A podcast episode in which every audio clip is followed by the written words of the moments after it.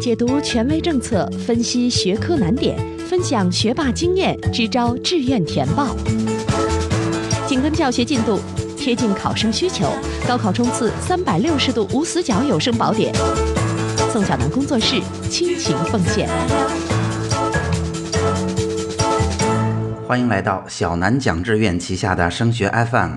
我是宋小南。那在今天的节目当中啊，我们要为大家分享的这个话题很有意思，那就是很多家长和考生们发现，在大学的志愿填报当中，也会发现很多学校会有基地班、实验班的说法。那这些基地班和实验班与我们熟悉的高中的实验班、尖子生班有什么区别呢？在大学里边，是不是面对这样的班级，也应该毫无保留的去努力加入呢？那在今天的节目当中，我就来为大家全面的解答一下这个问题。那在我接触到的同学和家长们当中啊，当志愿填报当中，他们遇到了基地班、实验班的时候，他们的做法通常是非常一致的，那就是坚决要报。原因是在高中里边，我们已经熟悉了这样的说法，想来基地班、实验班应该都是那种啊尖子生的、特别有资源的，还有优中选优的班级。那我为什么不上呢？我孩子也应该去做这样的尝试呀。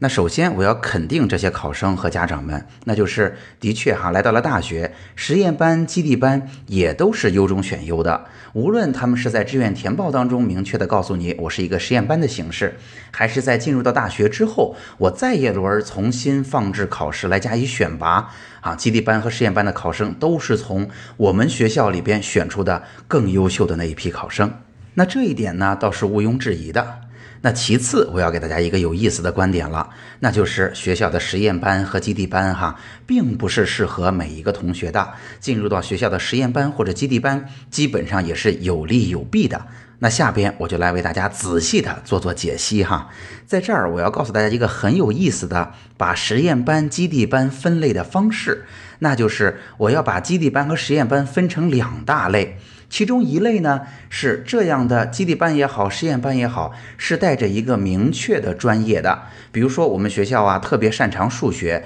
那有一些知名的数学家在我们学校任教，所以我们学校里边啊有一个数学系的专业，或者有一个实验班、基地班，叫做什么什么什么啊，以以这个名人的名字冠名的这样一个班级。或者呢，因为我们学校在这个专业上有相当大的优势，所以啊，这段时间或者说几年、十几年之间，国家可能在我们学校里边有一个合作的项目啊，有一个国家重点扶持的项目。那这样一个项目，哎，专门筛选了一些非常优秀的学生。那这个班级里的同学还是有一个固定的专业，只是呢，他们可能会为这个项目专门去做一些培养和训练。那么这是实验班、基地班当中典型的一类，那就是带着专业的。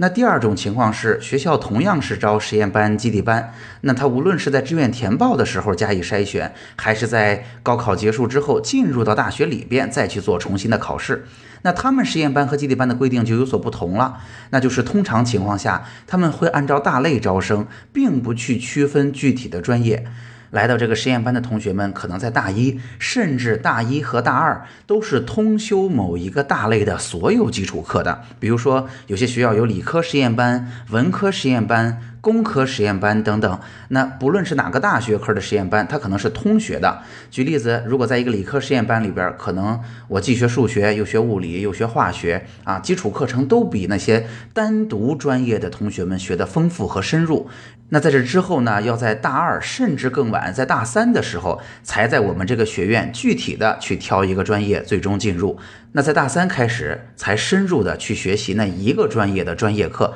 当然。一般来讲，在大四的时候还是能够顺利的修完学分，顺利的完成学业的。那肯定听到这儿，就有同学和家长们要问了：哎，宋老师，你为什么选了这么一个神奇的角度来去把实验班和基地班去做分类呢？他们有什么本质的不同吗？那我想告诉你们哈，不同可大了去了。那对于那些具有明确专业的实验班而言，通常情况下是因为学校的这个专业很强，那学校又因为有了联手的资源或者让他们很有底气的资金，在学校本身这个专业就很强的基础之上，又进一步的加以了筛选。那可以说，这样一个班级就是集中了我们学校优势学科的优势资源的这么一个班级。所以，如果能够进入到这样的实验班，我觉得还是非常非常好的。那显然，在这样的实验班或者基地班里边，孩子们仍然有一个明确的专业，他们仍然会非常的专注。那因为有了更好的资源，有了更好的训练，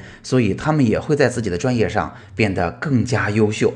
所以啊，不难看出，这种风格的实验班其实他们的优势还是比较明显的。那么，与这一类实验班或者基地班对应的，就是那些。把所有的学科综合起来，不分专业招生的实验班了。那这样的实验班呢，通常成班主要是有两个目的。第一个目的哈，有些学校啊，的确就是这么打算的。他们希望把有些学生们在低年级的时候进行一个统一的培养，为考生们呢打下足够扎实的各个学科或者触类旁通的这种学科基础。那从而在他们未来的发展深造的过程当中，能够有更开阔的眼界，能够有更多的在交叉学科里边寻找到新的方向的机会。所以这是他们的一种考虑。那当然，在近几年，大家知道哈，教育改革在如火如荼的进行当中。到了二零二零年，有很多省份就会实行以专业为导向的高考志愿填报了。现在是先选学校，再选学校里边的专业。在这之后，真正高考改革完成的时候，我们的志愿填报方式是先选专业，再选学校，就是我们实际选择的是某个学校的某个具体专业，而不再是进到学校里边，如果专业没有选到，我们就啊在学校里边任意的调剂了。那未来这样的志愿填报方式呢，就给很多的大学带来了压力，因为大家知道哈，有些学科呢，它可能没有那么强的实用性，或者没有那么好的职业发展的前景，但是这些专业呢，还是有很好的研究的潜力，或者说也是有很重要的存在的价值的。但是这些专业可能是好专业，但并不是热门的专业，也就是很多同学可能不会去选他们，所以这些专业呀，可能就会到时候会变得分儿非常的低，很少有高分的同学愿意去尝试。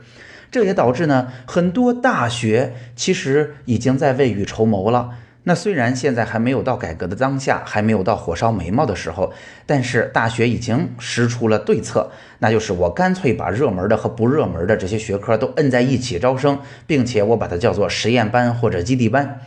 啊，如此一来呢，就不会导致那些呃可能对学校来说很重要啊，甚至是学校的优势学科，但是不热门的学科招不到呃像样的人才了。那这样的做法呢，如果真的留到。高考改革实行的那一年再做，那大家想想看，大学也会觉得好尴尬的，这实在做的也太明显了，对吧？所以这两年陆续的已经有大学开始这么去招生了。那基于这两点目的哈，有很多学校的基地班、实验班，它其实是不分专业的。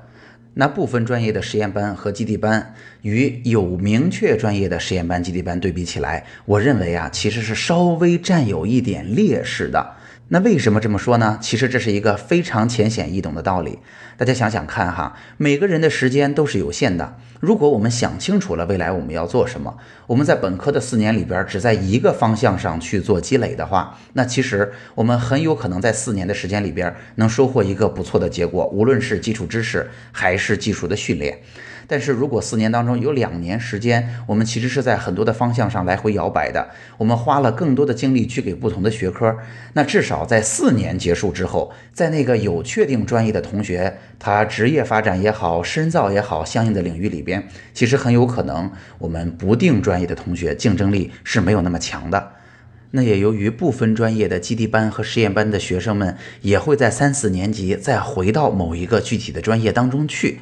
所以，本来学校设想的，我学更多的学科会让一个同学有更开阔的眼界。那未来到底能不能用得上？未来他在工作当中涉及的领域是不是真的那么宽？其实现在看来也不是说百分之百的确定。所以啊，在宋老师眼里看来，这样一类的实验班呢，它可能竞争力不如前一类实验班来的强。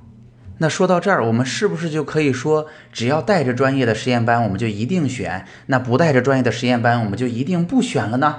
那我在这儿还要提醒大家，其实我们还有一个问题要去考虑，那就是未来的深造，你到底打算在什么样的方向上？那毋庸置疑哈，基地班、实验班，因为是优中选优筛选出来的同学，所以呢，在上课的难度上啊，竞争的激烈程度上啊，以及同学们的相互影响上啊，很可能在四年的时间里边，让同学们的收获啊，真的是多了那么一些。但是那么在这儿呢，我还要提醒一下大家，那基地班、实验班也还是有一个小缺点的，那就是因为这个班级是优中选优选出来的班级，所以这个班级里边的同学在学业上的实力其实都还是很强的。然而在大学当中啊，大部分情况下，我们所有的班级老师给分都是按照比例给分的。比如说，无论是什么样水平的班级，你们班水平高也好，你们班可能水平相对低一点也好，基本上每一门课都是，比如说百分之十的人能够拿到九十分以上，百分之三十的人拿到八十分以上，百分之三十的人拿到七十到八十之间，等等，以此类推。所以啊，可以想见，如果你在基地班或者实验班，同学们都是被筛选出来的，那你想拿到一个更高的分数，其实就是相对比较难的。那么，如果我们在大学里边成绩相对比较难拿高分，或者说跟身边的竞争者来讲，我们成绩相对低一点，会不会有什么样的不足呢？还真的可能会有的。当然，如果你最终是希望未来的发展是在本校保研的。大家注意听，是在自己所在的学校被保送研究生，那基地班、实验班对你没有任何影响。但是如果你想要去外校去上研究生，或者未来希望在研究生阶段去出国的话，你就会发现你在基地班和你在相同专业的普通班的同学比起来，你的分数就很难超过他们，因为在保研的比较当中，尤其是外校，通常是按照分数的从高到低排名的。以及呢，如果你要出国留学，你是要统一的开成绩单的。然而在最后，无论是对方的大学还是国外的院校，可能都很难把你这个专业跟另外那个相同的专业去做一个区分。所以啊，如果这么去排序，在基地班的同学就稍微有点吃亏了。那如果总结一下，综合这两种情况来看，有专业的基地班和实验班，它的优点很明确，它加强了这个学校优势专业对同学们的训练。如果要谈一点缺点的话，只是可能拿一个相对的高分比较不容易。那那种不分专业的实验班来讲，我觉得它的诱惑力啊就不是那么大了。那不分专业的实验班其实也存在想拿到一个很好的学分机，并不是很容易的状况。那因此，如果我要给一个结论的话，就是，如果是分专业的实验班、基地班，我会建议大家总体上来讲还是要努力去争取可以去上的，只是在这儿会遇到更残酷的竞争。那对于不分专业的实验班而言，我认为如果是在志愿填报当中，我们为了选到这个专业，那当然就去选吧。那如果是我们在进入学校之后重新做一次筛选的话，我认为那基本上我的态度就是五五开了。它可能会给我们带来一些优势，其实它的不足之处也是非常明显的。好，今天的节目就到这儿。如果今天的节目帮到了您，欢迎您订阅我们的专辑、转发和评论我们的内容。升学 FM 的听友群是四九三九六幺三八幺。升学 FM，让我们在孩子升学的道路上相互陪伴。我们下期见。